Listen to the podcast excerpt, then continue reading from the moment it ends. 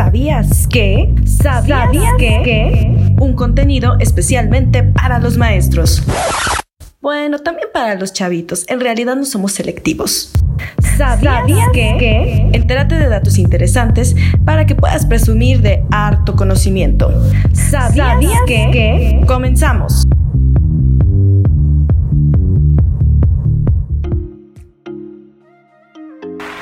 ¿Sabías que el periodo de nuestra historia, conocido como Guerra de la Independencia, empieza la madrugada del 16 de septiembre de 1810, cuando el padre Miguel Hidalgo da el llamado Grito Dolores y termina el 27 de septiembre de 1821, 11 años después, con la entrada triunfal del ejército trigarante, encabezado por Agustín Iturbide y Vicente Guerrero estos a la Ciudad de México.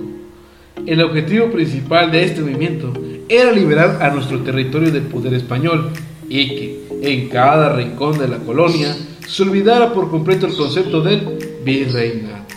Las fiestas patrias están a la vuelta de la esquina, motivo suficiente para hablar un poco de historia.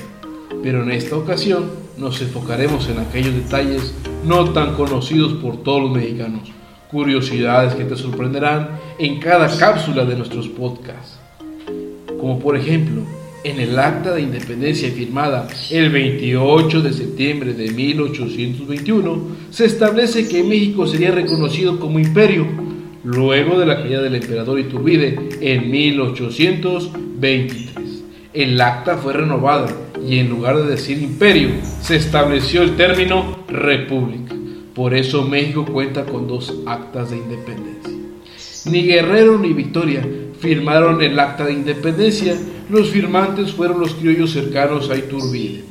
Agustín de Iturbide, responsable de la consumación de la independencia, es el único cuyos restos no se encuentran en la columna de la independencia como todos los demás, sino en la capilla de San Felipe de Jesús, estos en la Catedral de la Ciudad de México.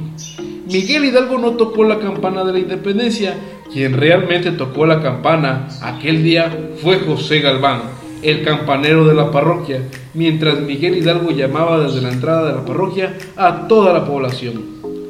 La campana de la parroquia Dolores, que utilizó Miguel el día de grito, fue trasladada en 1896 desde Guanajuato hasta el Palacio Nacional. De estas y muchas más curiosidades se seguirán enterando en las siguientes cápsulas de ¿Sabías qué? Historia. Gracias.